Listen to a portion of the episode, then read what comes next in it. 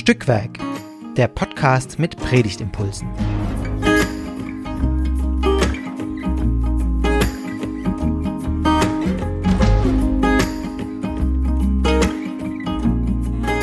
Hallo und herzlich willkommen zu der ersten Folge von Stückwerk, dem Podcast mit Predigtimpulsen. Wir sind der Überzeugung, dass äh, im Sprechen über einen Bibeltext gute Ideen für eine Predigt entstehen oder entstehen können. Für unsere Predigt und wenn es gut läuft, auch für deine Predigt. Oder weil es einfach interessant ist, sich ein Gespräch über einen Bibeltext anzuhören und ja, sowas für sich selber mitzunehmen. Wir beginnen ähm, also heute mit diesem Podcast, mit der ersten Folge und wir fangen an zum ersten Advent und da ist der Predigtext aus Jeremia, Kapitel 23. Aber bevor wir loslegen, wer sind wir überhaupt? Ich bin Esther und ich rede heute mit Caro. Genau, wir sind äh, zwei Pfarrerinnen, die einfach auch Lust haben, nicht jede Predigt ganz allein im stillen Kämmerchen vor sich hin zu, also hin vorzubereiten, äh, sondern eben äh, gemeinsam etwas zu entwickeln ähm, und ihr dürft überrascht sein, denn es werden auf jeden Fall immer wieder neue und andere Menschen dazustoßen, mit denen wir reden. Und äh, es werden auch nicht immer Theologen und Theologinnen sein. Legen wir also los. Ähm, ich lese erstmal den Predigtext vor aus Jeremia 23, die Verse 5 bis 8. Siehe, es kommt die Zeit, spricht der Herr, dass ich dem David einen gerechten Spross erwecken will der soll ein König sein, der wohl regieren und Recht und Gerechtigkeit im Lande üben wird. Zu seiner Zeit soll Juda geholfen werden und Israel sicher wohnen. Und dies wird sein Name sein, mit dem man ihn nennen wird. Der Herr unsere Gerechtigkeit. Darum siehe, es wird die Zeit kommen, spricht der Herr, dass man nicht mehr sagen wird, so wahr der Herr lebt, der die Israeliten aus Ägyptenland geführt hat, sondern so wahr der Herr lebt, der die Nachkommen des Hauses Israels herausgeführt und hergebracht hat aus dem Lande des Nordens und aus allen Landen, wohin er sie verstoßen hatte. Und sie sollen in ihrem Lande wohnen. Caro, was sind so deine ersten Gedanken beim Hören, Lesen von diesen Worten? Ähm, also, also auf jeden Fall eher so ein bisschen erschlagen von der Mächtigkeit dieser Worte und auch so das Gefühl von, ähm, um was geht's da jetzt gerade wirklich? Ja, es sind wichtige Worte, gewichtige Worte drin und ich glaube, am meisten bleibt man hängen oder vielleicht ging es den meisten auch so an diesem der Herr unserer Gerechtigkeit, dieser Name, der, der dieser König haben wird. Das klingt super gut, finde ich. Die Frage ist aber nur, ja, was heißt, was heißt das denn eigentlich? Also, ich finde immer, der Herr ist unsere, also der Herr unserer Gerechtigkeit klingt dann für mich gut, weil ich denk, ja, dann wird bei, hilf mir, hilf mir wird bei mir was umgesetzt sozusagen. Ja, ja, ja. Aber genau, Gerechtigkeit einfach ein großer Begriff. Ja, da war jetzt schon viel drin wie man das so schön sagt. Vielleicht noch mal einen Schritt zurück. Also das gleiche Gedanke hatte ich auch, dass es echt, ähm, worum geht's genau? Und da können wir ja vielleicht noch mal kurz ein bisschen zusammentragen. Du meintest schon um einen König. Ja, Jeremia äh, verspricht den Israeliten, den Menschen in Jerusalem, da einen König, bei dem es richtig gut läuft der gut regiert, der Recht umsetzt, der Gerechtigkeit Super. verwirklicht, der das so gut macht, dass man ihn sogar nennen wird, der Herr unsere Gerechtigkeit. Ähm, ich habe mich ein bisschen belesen, weil ich habe keine Ahnung von Jeremia, gebe ich zu. Und ähm, ich habe herausgefunden, dass vermutlich Jeremia das sagt zu der Zeit, als Zedekia König ist und Zedekia heißt übersetzt der Herr ist Gerechtigkeit. Ähm, unter Zedekia ging ja Jerusalem vor uns verloren, wurde zerstört. Die Babylonier haben ja die Menschen deportiert und verschleppt. Genau. Also mit dem Wissen irgendwie kommt der Text zu mir wie ein Gegenentwurf. Zedekia war der letzte König in dieser davidischen Dynastie und Jeremia sagt hier, wenn Gott wieder einen König einsetzen wird, wenn wieder ein Spross erwecken wird aus David, wie das äh, so schön heißt bei Luther, dann, dann wird's anders. Der wird ähm, gut regieren und Recht und Gerechtigkeit umsetzen. Und die Geschichte umschreiben. Und neu Ja. schreiben.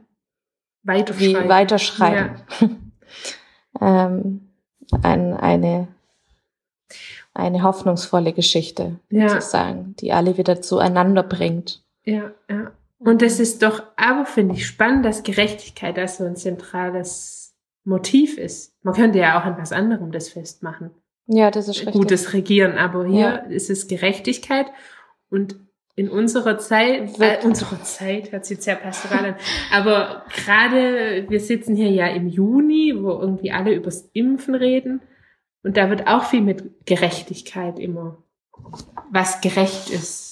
Äh, Eigentlich muss man ja auch sagen, grundsätzlich wird viel oft darüber diskutiert, was gerecht und nicht gerecht ist. ja, Aber klar, das, äh, am Impfen wird es jetzt irgendwie ganz deutlich irgendwie. Ja. vielleicht, weil es auch so viele Menschen gleichzeitig angeht und nicht Genau. so einzelne Gruppen. Genau, ja. Ähm, Ja, und da ist einfach, ja, logisch die Frage, ähm, ist diese vorher, also Vorgehensweise, wie es jetzt an, angegangen wurde, ist es gerecht oder nicht gerecht? Oder ist es vielleicht, kann man auch einfach sagen, die haben halt eine Entscheidung getroffen, wie man halt vorgeht. Und vielleicht geht es auch nicht um Gerechtigkeit. Genau. Aber es wird eben oft damit argumentiert. Und es wird erwartet, es wird auf jeden Fall zutiefst erwartet von einer Regierung, alles Ja. dauerhaft gerecht zu machen. Ja. Und Und das ist doch vielleicht, oder das ist doch das große Problem. Gerechtigkeit ist doch wahnsinnig, Wahnsinnig subjektiv. ja, Also ich finde gerecht, was irgendwie gut für mich ist. ja genau, deswegen meine erste Reaktion, wo ich dann denke, wie cool, ey, so, Ja. so ein Typ, super. Ja. Weil ähm, es kommt mir gerade gelegen, wenn der nach meiner Gerechtigkeit guckt oder für mich eintritt. Und an diesem, aber an diesem Impfen-Beispiel finde ich halt spannend, ähm, dass das mir zeigt, dass was als gerecht verkauft wird, ist oft gar nicht gerecht. Weil es für manche als, Ja. oder manche empfinden das als gerecht und viel und andere als ungerecht. Ja. Äh, Und es geht um das, um das gleiche Thema. Und, und vielleicht ist der Text deshalb ja auch heute noch ein Gegenentwurf Ja. weil er zeigt, Regierende, die können eigentlich, also Die- ihr Anspruch muss sein, gerecht zu handeln, aber, aber letztlich scheitern wir als Menschen daran. Weil, Ja, absolut, weil wir nicht dieser Gerechtigkeit entsprechen können. Ähm, ja, und weil mein Maßstab sich eben an mir erstmal Immer, orientiert ja. und nicht an, ja. Okay, aber was wäre dann gerecht? Was ist Gerechtigkeit? Ist ja ein Riesenbegriff. Und mein Anspruch an meine Predigt ist, solche Begriffe irgendwie Zu möglichst füllen. konkret zu machen ja. und äh, am besten noch von irgendwelchen so Hülsen zu befreien. Aber was heißt es dann? Gott ist unsere Gerechtigkeit. Also manchmal würde ich mir jetzt zum Beispiel nicht, also ich würde jetzt nicht dahergehen und uns Gerechtigkeit nochmal übersetzen irgendwie. Oder Wie kann man das irgendwie Wie- anders?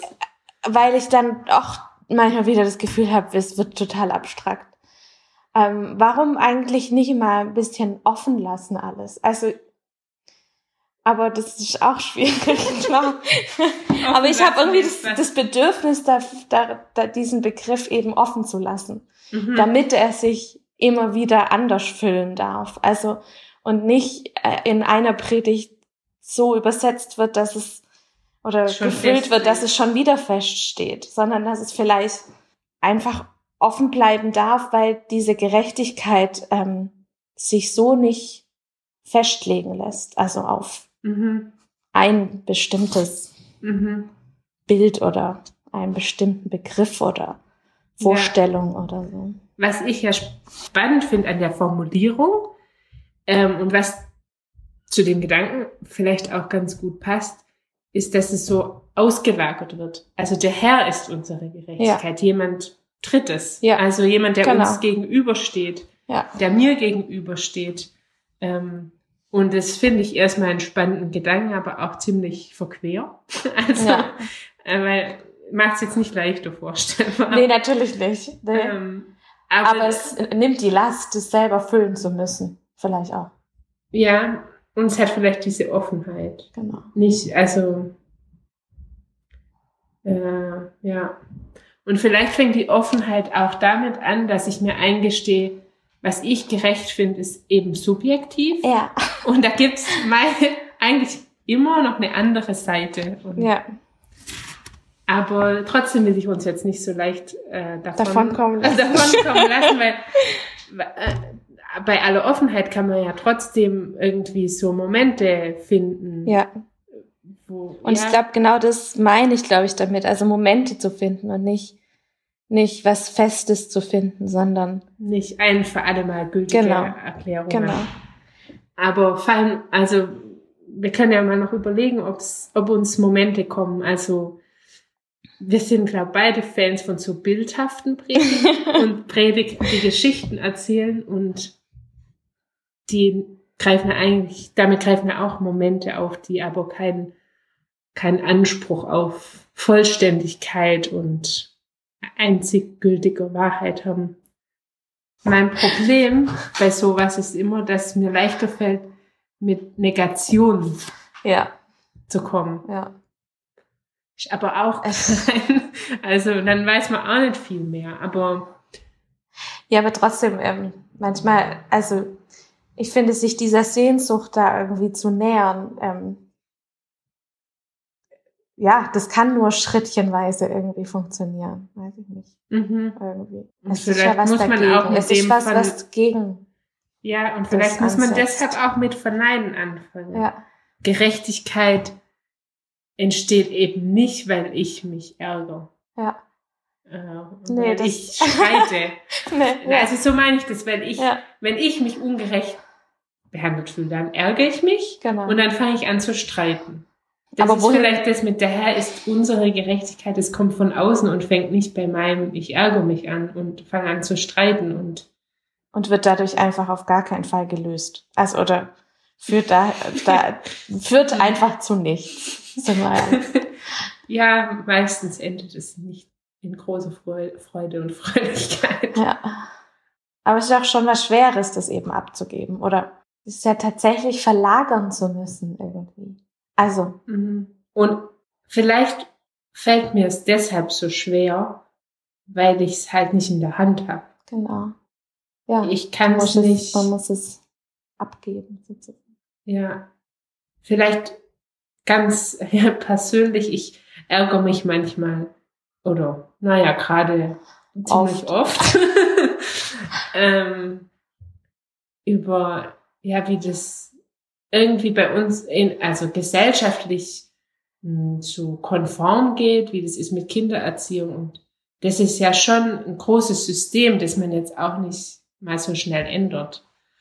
Aber wenn ich vielleicht anfange zu verstehen, dass gar nicht die anderen mir was Böses wollen, sondern dass das Gerechtigkeit eben von außen kommt, auch nicht von den anderen, nicht von mir und aber auch Ja. nicht von den anderen, Ja, sondern nochmal woanders her. Vielleicht bringt es mehr Ruhe. ja, weil ja, man nicht damit umgehen muss zu sagen, jetzt verliere ich das, was ich als Gerechtigkeit will oder mein Kampf für dieses Gerechte, sondern äh, Mhm. ich verliere da ja nichts. Also ich verliere gegen ni niemanden irgendwas, sondern jemand Ja. anders ähm, übernimmt es oder tritt dann da für mich ein. Ja, und die anderen, die mir gegenüberstehen, die wollen mir auch nichts wegnehmen. Genau. Zumindest in meinem Gerechtigkeitsempfinden. Aber Momente. bei allem bleibt Gerechtigkeit wohl ein Riesenwort. Ich meine, wir sind ja am ersten Advent. Du meinst vorhin, wir kommen bestimmt bei Jesus raus. Ja, Ich versuche- Davids Spross. Ich versuche mit groß, also manchmal versuche ich schon mit großer Mühe bei alttestamentlichen Texten, dass ich nicht bei Jesus auslassen. rauskomme. Ja, ja. Aber gut, jetzt sind wir jetzt ist es doch passiert. Wir sind ja auch bei Momentsammlung und es ist ein und Gegenentwurf und Jesus, Jesus ist auch ein Gegenentwurf. Definitiv ein Gegenentwurf. Also schon, also die Weihnachtsgeschichte, ich bin ja großer Fan der Weihnachtsgeschichte, gebe ich zu, aber das ist ja auch ein riesen Gegenentwurf. Absolut. der mit den Vorstellungen eines Königs bricht. Ja. Und das eigentlich auch vielleicht gar nicht so, also mir auch gut tut. Ja, auch äh, im Hinblick, weil diese, dieser König, dieses Regieren, dieses Gerechtigkeit, Recht so nicht gedacht ist. Nicht in unseren Nicht in Maßstäben. unseren Maßstäben, nicht so wie wir das dann uns Mhm. wünschen oder vorstellen und auch von unserer Regierung dann erwarten würden oder sowas, sondern da Vielleicht- wird komplett gebrochen mit. Vielleicht fällt es uns deshalb auch so schwer, da so Momente zu finden. Ja, Weil das, ja, weil wie kennen wir Gerechtigkeit? Halt in unseren Maßstäben. In unseren Unrechtserfahrungen vielleicht auch. Ähm, aber vielleicht lohnt sich deshalb doch eben auf diese Jesus-Geschichte zu gucken. Weil, Ja. weil da so Moment, auf die Gottesgeschichte, was ja eigentlich in dem Text auch passiert. ja. Mhm. Ja, Ja, klar. Auch kann. die, ja. weil die Geschichte weitergeht. Ja, Und ich mag es schon, dieses, ich einfach vom, mir ist es wichtig, immer wieder eben mit den Vorstellungen, die wir haben und mit unseren Maßstäben zu brechen, die zu unterbrechen und dann halt, das, das schafft Jesus als Gegenentwurf halt schon recht gut. mhm. ja, Und da gibt's Momente, wo, wo, wo gebrochen wird mit dem, was uns, wie Ja. wir denken und auf einmal wird's anders. Und Und die sind so segensreich. Und ich wünsche mir das also als Predigthörerin auch in der Adventszeit vor allem. Weil auch die Weihnachtsgeschichte, die haben wir ja uns schon schön erzählt. Also Ja, so Kinderbibelmäßig. sieht romantisch aus. schön, schön glatt gebügelt und so. Aber dass das mehr betont wird, Ja. was da, mit was da alles gebrochen wird. Ja. Ähm, ja, dass Jesus einfach, sag ich mal, ein uneheliches Kind ist, müsste man ehrlicherweise Ja, sagen. genau. Da Ja. fängt's ja an. ja. Und selbst heute ist es ja gar nicht mal immer so ein leichter Gedanke, ja. dass, dass das der Retter der Welt ist. Also mir gefällt das jetzt gerade, dass ich irgendwie das Gefühl habe, dass Gerechtigkeit für mich eben plötzlich nicht mehr dieses dieser stählerne, glänzende, goldene Begriff ist, sondern äh, was, was bricht, also auch zerbricht oder zerbrechen, also nicht an sich der Begriff, sondern was halt Dinge aufbricht und Mhm. einfach nicht mehr diesen, diese Schwere hat, sondern Ja, was für uns mehr ähm, zugänglich wird Genau. dann auch. Ja, es zerbricht. Wenn es unsere Vorstellungen und Vorurteile zerbrechen würde, das wäre schon viel wert.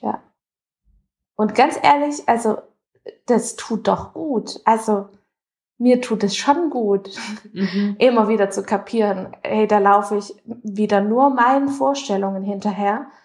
Und mir tut es so gut zu merken, wie begrenzt und wie endlich ich dann da bin Mhm. ähm, und unterbrochen und aufgebrochen werde, ähm, zu merken, das kann, das ist ganz anders gedacht. Also Mhm. mir, also ich glaube, es ist was Segensreiches. Ja. Und deswegen, jetzt wäre es echt gut, noch so ein paar Beispiele oder Momente, Momente dazu, dazu haben.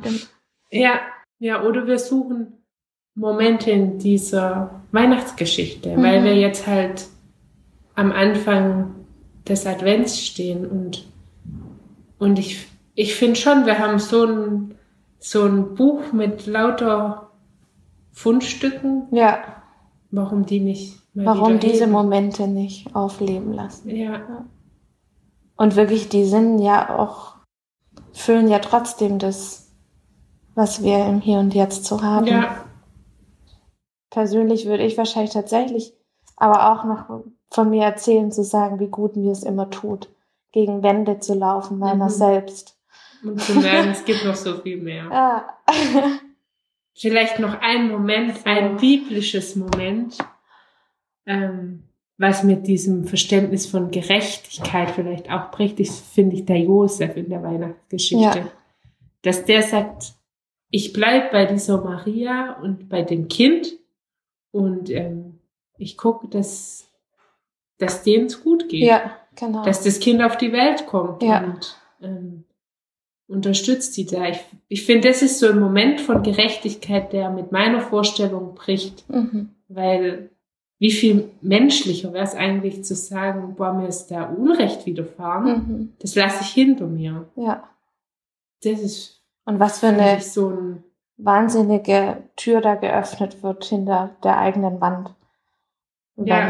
Er oder dass er da sein darf bei ihnen. ja.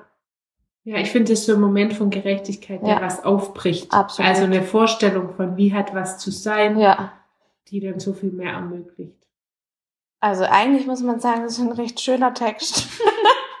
also von dem, was man da am Anfang Ja, erstmal liest. Also, und ich finde, selbst der Text darf eben, also von der ersten Vorstellung, die man von dem Text bekommt, also so war es schon für mich, dieser strahlende, glänzende Gerechtigkeits-Dings mhm. äh, bricht ja im Endeffekt selbst in dem Text schon wieder zusammen. Und Mhm. also meine erste Vorstellung. Ja. Auch der Moment, in dem da gesprochen wird, finde ich. Also Mhm. zu sagen, die, die Katastrophe in dem Augenblick steht ja noch aus. Ja, also, voll. Ja. Dass da dass die eigene Heimat kaputt geht und man woanders irgendwie hingezerrt wird. Ähm, und da spricht er schon davon, ihr werdet wieder zurückkommen. Und das passiert ja auch. Es ist ja nicht mal so, dass das, man jetzt sagen muss, das steht noch aus. Also Mhm. Sie kommen zurück und bauen den Tempel auch wieder auf. Der hat unsere Gerechtigkeit. Irgendwie gefällt es mir einfach, dass ähm, der Herr, der mich gegen Wände laufen lässt, aber Dass ich merke, dass es Der- ihnen auch noch geht. der, der das sie ist zerbricht ein und dann bisschen blöd, aber ähm, der, der uns ermuntert, doch öfter mal aufzublicken, dass wir Ja. sehen, was noch alles gibt, Mhm. Außer mir und meiner Vorstellung von Mhm. Gerechtigkeit und ja. Ja, jetzt könnten wir noch rausfinden, was der Wochenspruch ist. Wahrscheinlich Ah. könnte man das sogar noch ganz gut verknüpfen. Aber das können die Leute ja jetzt selber machen. würde. Dann würde ich sagen, wir enden mit diesem Doppelpunkt. Das Ja. war ein Stückwerk, ein Stück, ein Stückwerk zu diesem Bibeltext. wie jede Predigt ja auch ein Stückwerk und Werkstück ist. Und ähm, wir hoffen sehr, dass du was damit anfangen kannst und freuen uns natürlich, wir zukriegen, was draus wird. Ja, ja, am liebsten würde man jetzt einfach alle, alle Predigten auch mal hören. Ja, genau.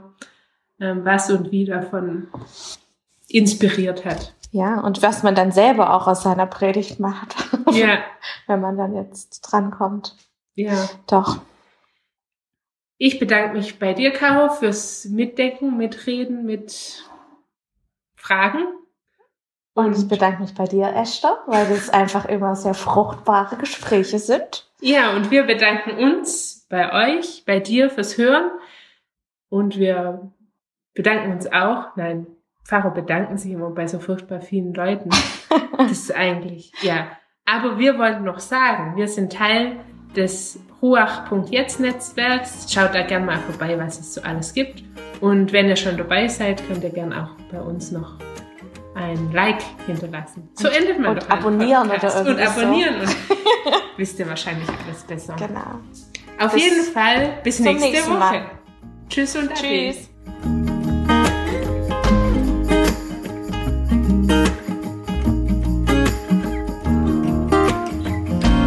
Dieser Podcast ist Teil des Ruach Jetzt Netzwerks.